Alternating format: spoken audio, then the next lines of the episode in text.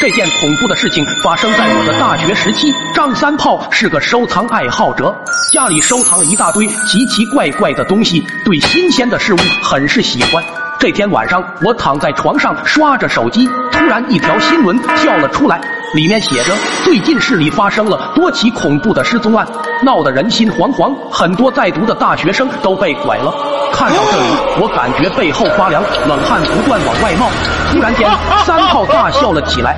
兄弟们，明天校外有个收藏展览，里面有很多新鲜的东西，我们一起去看吧。我被三炮突如而来的笑声吓了个半死，能不能别一惊一乍的，吓死人了？二蛋笑了笑，小仙，你这胆子咋变这么小了？我叹了口气，刚才看了新闻，听说最近很多大学生被拐了，我总感觉歹徒就在我们附近。三炮笑着说道：“ 你这是被害妄想症，明天带你们去见见世面。”隔天，我们来到了这个收藏展览馆，台上一个男人情绪激动地介绍着自己的藏品，墙上是各种稀奇古怪的物品。三炮看得很是着迷，二话不说，直接冲到了舞台中央，拉起男人的手，一顿狂握。兄弟，你这些收藏都好有特色，太棒了！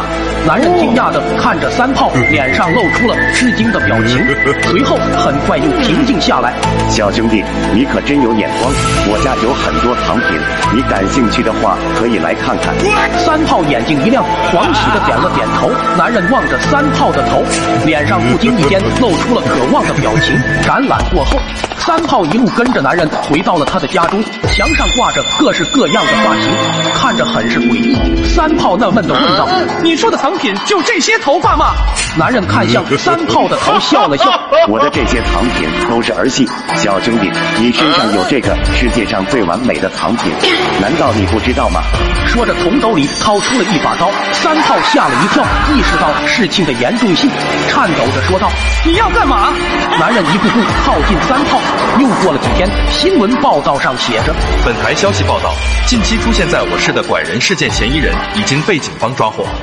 家人们，千山万水总是情，点个关注行不行？